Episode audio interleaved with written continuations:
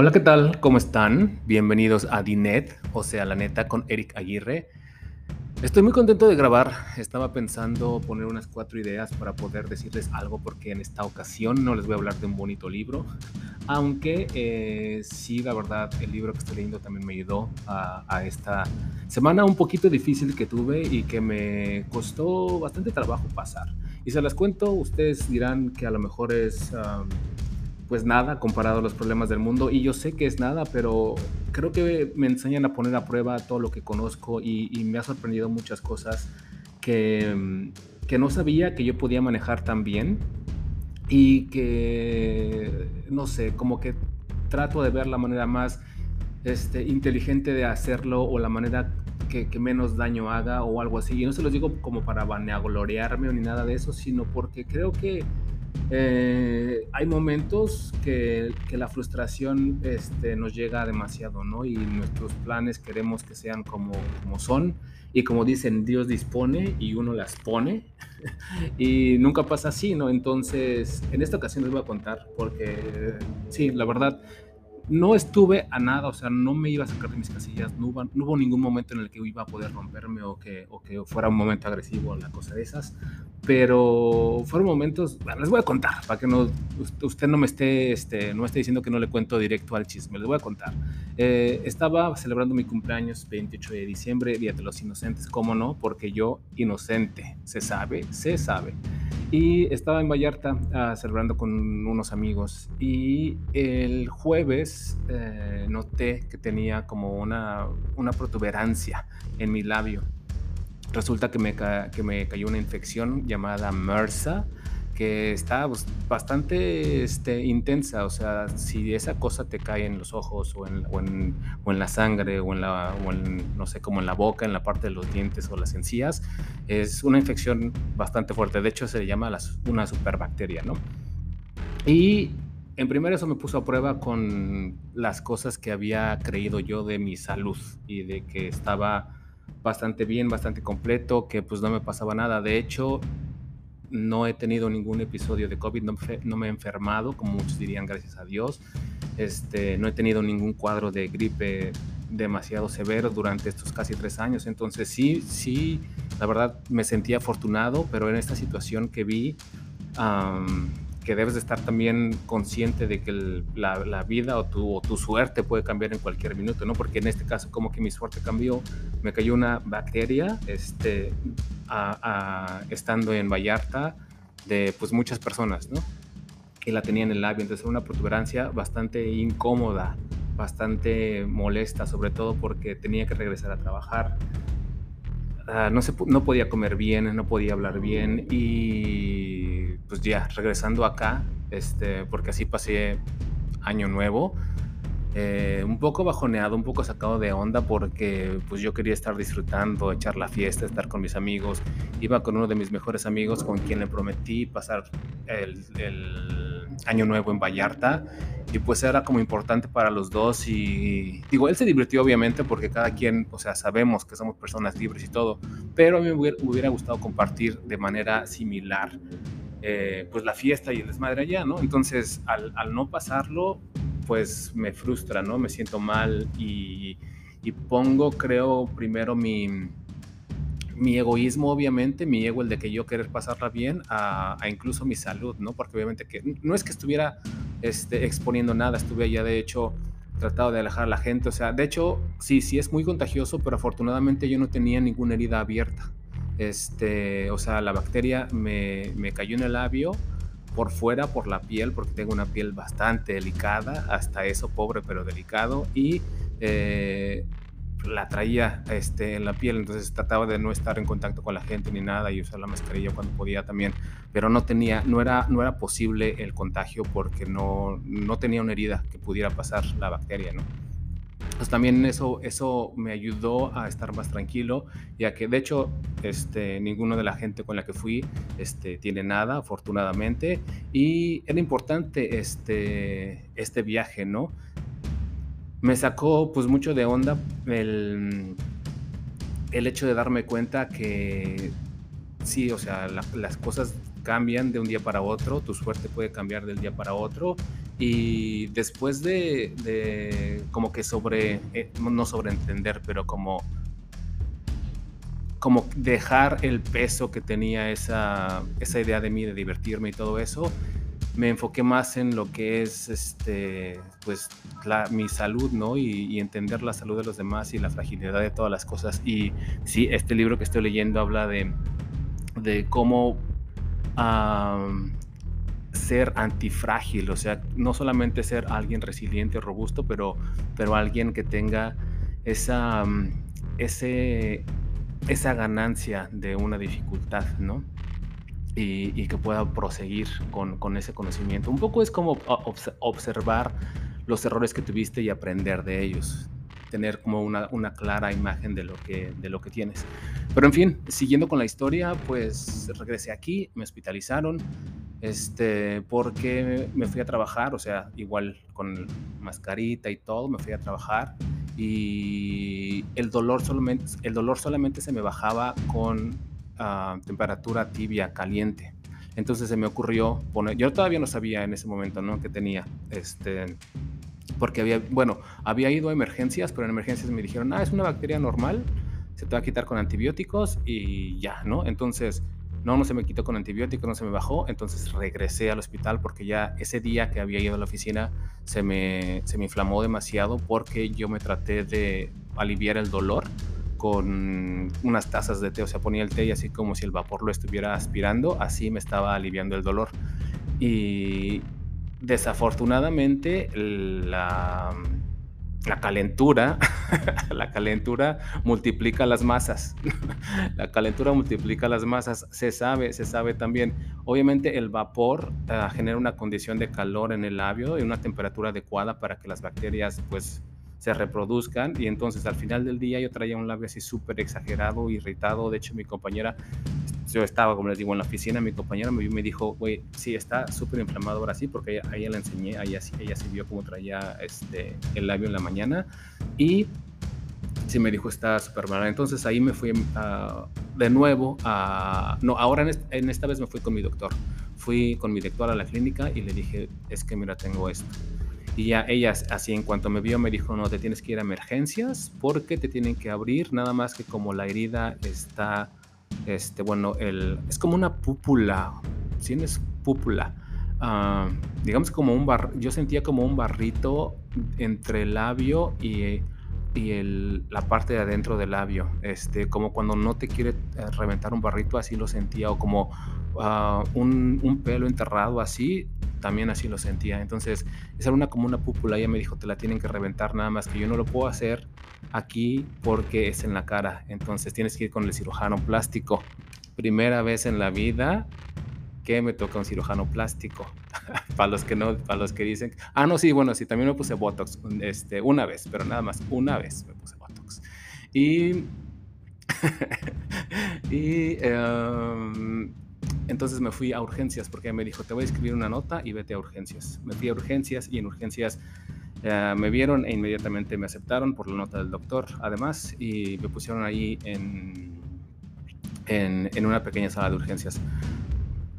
Acá, en, para pasar finalmente a algún lado, tienes que hablar como con cinco o seis enfermeros, el que te registra, el que llegó después, el que es aprendiz del aprendiz, el que va a trabajar con el doctor, el del dueño del hospital, o sea, a todo mundo le tienes que dar tus datos. Y después de todas esas horas ya me vio un doctor, este, y me dijo, sí, en efecto, tenemos que operar, pero nuestro cirujano plástico este, ahorita no está. Entonces, mientras te metemos y al cuarto, porque si te tiene que operar hoy en la noche o mañana temprano, ¿no? Y ya, me metieron al cuarto. Historia larga pero corta. Este, me quedé cuatro días ahí, cuatro días en el hospital por la bacteria. Uh, me pusieron antibióticos eh, a través intravenosos y ahorita traigo un dolor porque acabo de salir, o sea, acabo de salir, salí el día de hoy del hospital.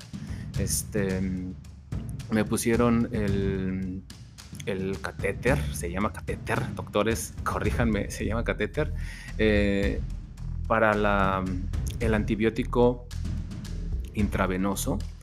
Y ahorita traigo un dolor bastante, bastante fuerte, pero cuatro días de antibióticos a través de, la, de, mi vena, Este, no me dejaron comer como por veintitantas horas porque, bueno, fue un caos, la verdad, para que me pudieran operar. Ya no les voy a contar más, fue un verdadero caos. Este, pero también, como les decía al inicio, probé cómo puedo a través de todas esas, esas que yo consideraba adversidades y si puntos en los que yo podría haber actuado y no porque pudiera, sino que entiendo que alguna gente la frustración a veces es muy fuerte y entonces quieres descargarla con alguien, ¿no? Y, y, he aprendido realmente que las cosas son como son, ¿no? O sea, ¿qué iba a poder hacer? Ahí sí había, por ejemplo, para mí, supongamos que hubiera salido porque no, no me hacían un procedimiento pequeño rápido, ¿no? Porque ese fue eh, el bottom line, que no me operaban rápido. Y en, en, lo que yo encontraba otro doctor, si me hubiera salido de ahí, iba a ser como empezar de cero. Entonces, lo mejor para mí era quedarme ahí hasta que me atendieran, hasta que me dijeran ya se bajó la inflamación con los antibióticos y que viniera el doctor.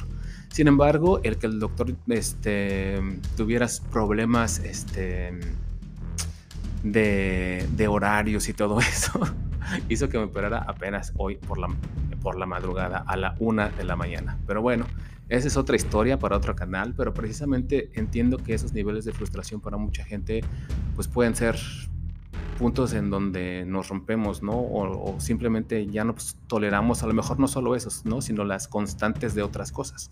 Y, y la verdad, me sorprendí, pero quien más se sorprendió y quien sigue súper intrigado es el doctor generalista del hospital. Porque él es el doctor que está como a cargo de todo el, em, el hospital, al menos por esas horas. Digo, no sé si hay más pero él supervisa a este médico cirujano. Y cuando hablaba conmigo acerca de, de la experiencia que estaba teniendo ahí, él me veía tan calmado que yo les juro que veía sus ojos de preocupación, porque, o sea, estoy seguro que él sabe que a lo mejor los pacientes se quejan y, y, y brincan y hacen todo, este, porque quieren obviamente la atención y si se les está negando mucho más, ¿no? Entonces él me veía tan calmado que yo creo que sí se preocupó, se, preocupó, se, está preocupando de lo que puede ser. Tan es así que cuando, porque van a decir, ay sí, pichichismoso, que no sé qué. No, tan es así que cuando salí del hospital me dijo, te van a mandar una encuesta acerca del hospital, porque acá funciona muy así, ¿no? Es, es un proveedor, entonces tú tienes que darle este feedback. Y me dijo, Cualquier cosa de menos frecuente nos pone pues como una calificación, it's like an F, es lo que me dijo, ¿no? Reprobar. Y entonces noté que obviamente él notaba toda mi, frustración y que yo iba a decir algo, ¿no? Y les digo, él me insistió, este, y allí entendí un poco y, y sí tengo, no crean que solamente lo hago por no tener sentimientos, porque sí voy a decir algo, voy a poner algo, este, que el hospital es un hospital no comunitario, pero eh, es un hospital privado, pero regularmente reciben a la población que no tiene seguro. Y en San Diego hay muchísima población que no está asegurada porque viven en situación de calle. Entonces, el doctor, pues obviamente, también, también yo estaba hablando honestamente con el doctor y por eso yo creo que él me dijo pues, las cosas como tal, ¿no? O sea, yo le dije mi frustración, yo le dije cómo estaba, em, cómo me sentía y cómo obviamente hasta el dolor tengo, ¿no? De, de, de, la, ¿cómo se llama esa? De la cosa, de la intravenosa, ¿no? Y me insistió, me insistió bastante que pues, les pusiera una buena calificación porque otras organizaciones, el Estado, como atienden a población que no tiene seguro, el Estado les manda dinero y pues obviamente no tienen, tengo un amigo que trabaja ahí y me dijo que obviamente no tienen staff, que están, bueno, no es que no tengan staff, ¿no? Pero que no tienen el, staff suficiente para trabajar todos los turnos, este, y se ve, o sea, sí se nota y desafortunadamente ellos, en fin, ya no les voy a hacer más el cuento, les voy a decir más o menos cómo fue que yo me pude mantener como esa calma y, y como que llevar una mejor situación de todo esto que me estaba pasando mal. Y como les digo otra vez, o sea, no se los digo como para que digan, ay, este, pues situaciones, problemas de primer mundo, ¿no? O sea, situaciones súper sencillas o, o, que no son realmente importantes o peligrosas o que dependan de, de, vida o muerte, ¿no? La bacteria sí, ¿no? O sea, si me hubiera caído en otro lado, eh, otra cosa hubiera pasado, quizá, ¿no? Pero no fue así. Entonces, no se los digo o no se los cuento para vanagloriarme, como les digo en algunas otras situaciones, este, sino para compartir eh, cómo yo he podido como mantener esa calma y que si, alguna de estas cosas les ayuda, pues qué chido, ¿no? Porque esa es la idea. De hecho, la frustración empezó a ceder cuando estaba a un lado mío uno de mis compañeros, bueno, uno de mis compañeros de cuarto porque tuve dos. Este Pedro se llama, que me contó que le hicieron uh, una operación y le quitaron cinco hernias, cinco hernias. Y pues obviamente desde ahí dije, oye, obviamente, es cuando yo también pensé, problemas de primer mundo, ¿no? Entonces, um,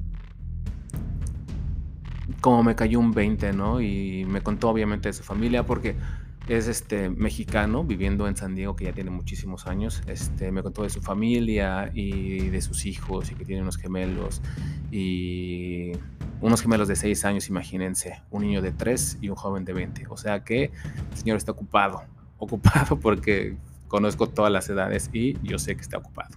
Y pues obviamente perderse, él se perdió completamente año nuevo y de hecho desde antes porque creo que entró el 27 de diciembre o algo así. Y salió, yo creo que el 3 de enero, porque lo tuve como tres noches. Pero él me contó. Entonces, ahí también como que empezó...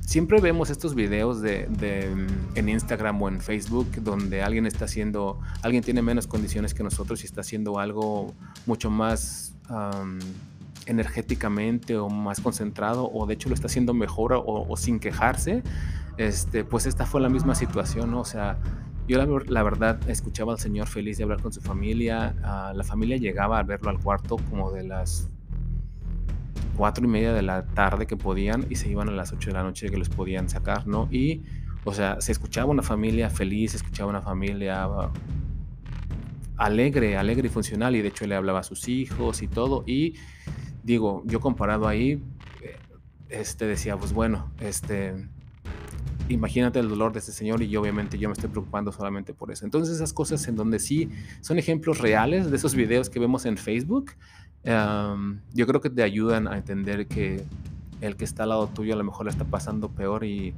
y a lo mejor se está manteniendo más firme o más fuerte, ¿no? Y, y eso, yo creo que un poco aprender de eso también está bien. el otro roommate que tuve la verdad fue una sensación completamente diferente, completa y absolutamente diferente, porque era un señor blanco. Y, y no es que sea simplemente cualquier güero, ¿no? Aquí cuando a alguien le dicen, um, it's a white person, significa como, como esos odiosos, ¿no? O sea, gente republicana y de ese estilo, ¿no? O sea, um, y en cuanto entré al cuarto, el señor empezó a gritar, no, no, no, no. Y en cuanto empezó a gritar eso y dije, o sea, algo no le parece de que yo llegara al cuarto, ¿no? Lo que sea. Y entonces desde ahí ya le tuve como una aversión a, a él en general. De hecho, ese día también fue bastante, bastante como importante, ¿no? Porque yo sí tomé, yo sí tomé lo que el Señor dijo como una no como una agresión, pero, pero algo que, que, no suele hacer ninguna otra persona, ¿no? Y sobre todo hispanos. O sea, no quiero decir que el señor era racista, pero bueno, como que yo tomé esa ofensa, evidentemente, ¿no? no bueno, no evidentemente, la tomé, la tomé. Y eh, después de como unos minutos, el señor empieza a quejarse y yo lo ignoré y estaba hablando conscientemente y la verdad lo ignoré. O sea, y estaba pidiendo ayuda a sus enfermeros porque teníamos enfermeros diferentes y, mm, o sea, no le, no le, no le, no le estaba ayudando, no, no sabía si yo quería ayudarle. Yo me estaba, digamos que negando a ayudarlo porque pues, ¿no? Sentía que él podía, si, si a lo mejor no me quería en el cuarto. Y hasta que dije, no, o sea, no puede ser que yo diga que quiero ver a los demás, que todas las demás personas existen, que todas las, las demás personas son válidas y que este señor esté necesitando quizá ayuda y yo no le pueda ser suficientemente consciente para ayudarlo. Entonces, ah, yo tengo 20 minutos. entonces, como la tercera vez que dijo que quería agua, más bien que se quejó, le pregunté qué quería y me dijo que quería agua, entonces fui y le ofrecí este, un vaso con agua y después en la mañana siguiente su esposa llegó y el señor tenía ciertos problemas de coherencia. De hecho, gritaba en la noche varios nombres y obviamente entendí que el no, no, no no era para mí y, me cambió también la jugada, me cambió la manera en, que, en la que estaba pensando, en la que yo pensaba acerca de ese señor y, su relación conmigo, ¿no? Y después, como para, para amarrarlo con broche de oro, llega su esposa y su esposa, una mujer súper atenta, uh, queriéndole ayudar en lo que necesite, dándose cuenta de que hay cosas que él no está diciendo coherentemente y, y, cuestionándola a la enfermera, ¿no? Porque el señor estaba solamente por una operación de cadera, digo, era un señor mayor, pero la operación eh, era de la cadera, entonces ella quería saber si algo de la operación le había afectado algo más, porque para ella no estaba actuando coherente. Entonces, ese nivel de compromiso de la señora, el que le ayudara a preparar su su lunch, su cena, lo que iba a tener, este, que llegara a las 8 de la mañana a verlo y también estuviera súper atenta. Eh, le marcaba por teléfono para que él contestaba. El señor de repente, el señor ya afortunadamente pudo tener más conciencia. Yo creo que le pusieron una anestesia que lo durmió, lo noqueó totalmente. Entonces ya tenía un poco más de coherencia cuando, cuando lo vi salir. Y, eso me movió también el tapete, ¿no? Porque como siempre sí juzgamos, mm, aunque digamos que no, no, pero lo más importante es démonos la segunda oportunidad de que alguien que nos cae mal o alguien que no concuerda con nuestras ideas y seamos un poco más cándidos con esas personas, ¿no? O sea, más tolerantes, más inclusivos y dejemos que a lo mejor construyan un diálogo con nosotros para poder saber cómo podemos ayudar, ¿no? En lugar de, simplemente ignorar. Bueno, eso solamente si obviamente a usted, señorito, señorita que está escuchándome, le parece. Pues esta fue mi historia. Este, la verdad me distraigo mucho con la computadora, este, porque trato de grabar en, en, el tiempo adecuado. Y además hoy estoy grabando de noche con San Diego, que se ve maravilloso con las luces. Entonces les agradezco mucho que hayan dado play y pásenla bonito. Hasta luego.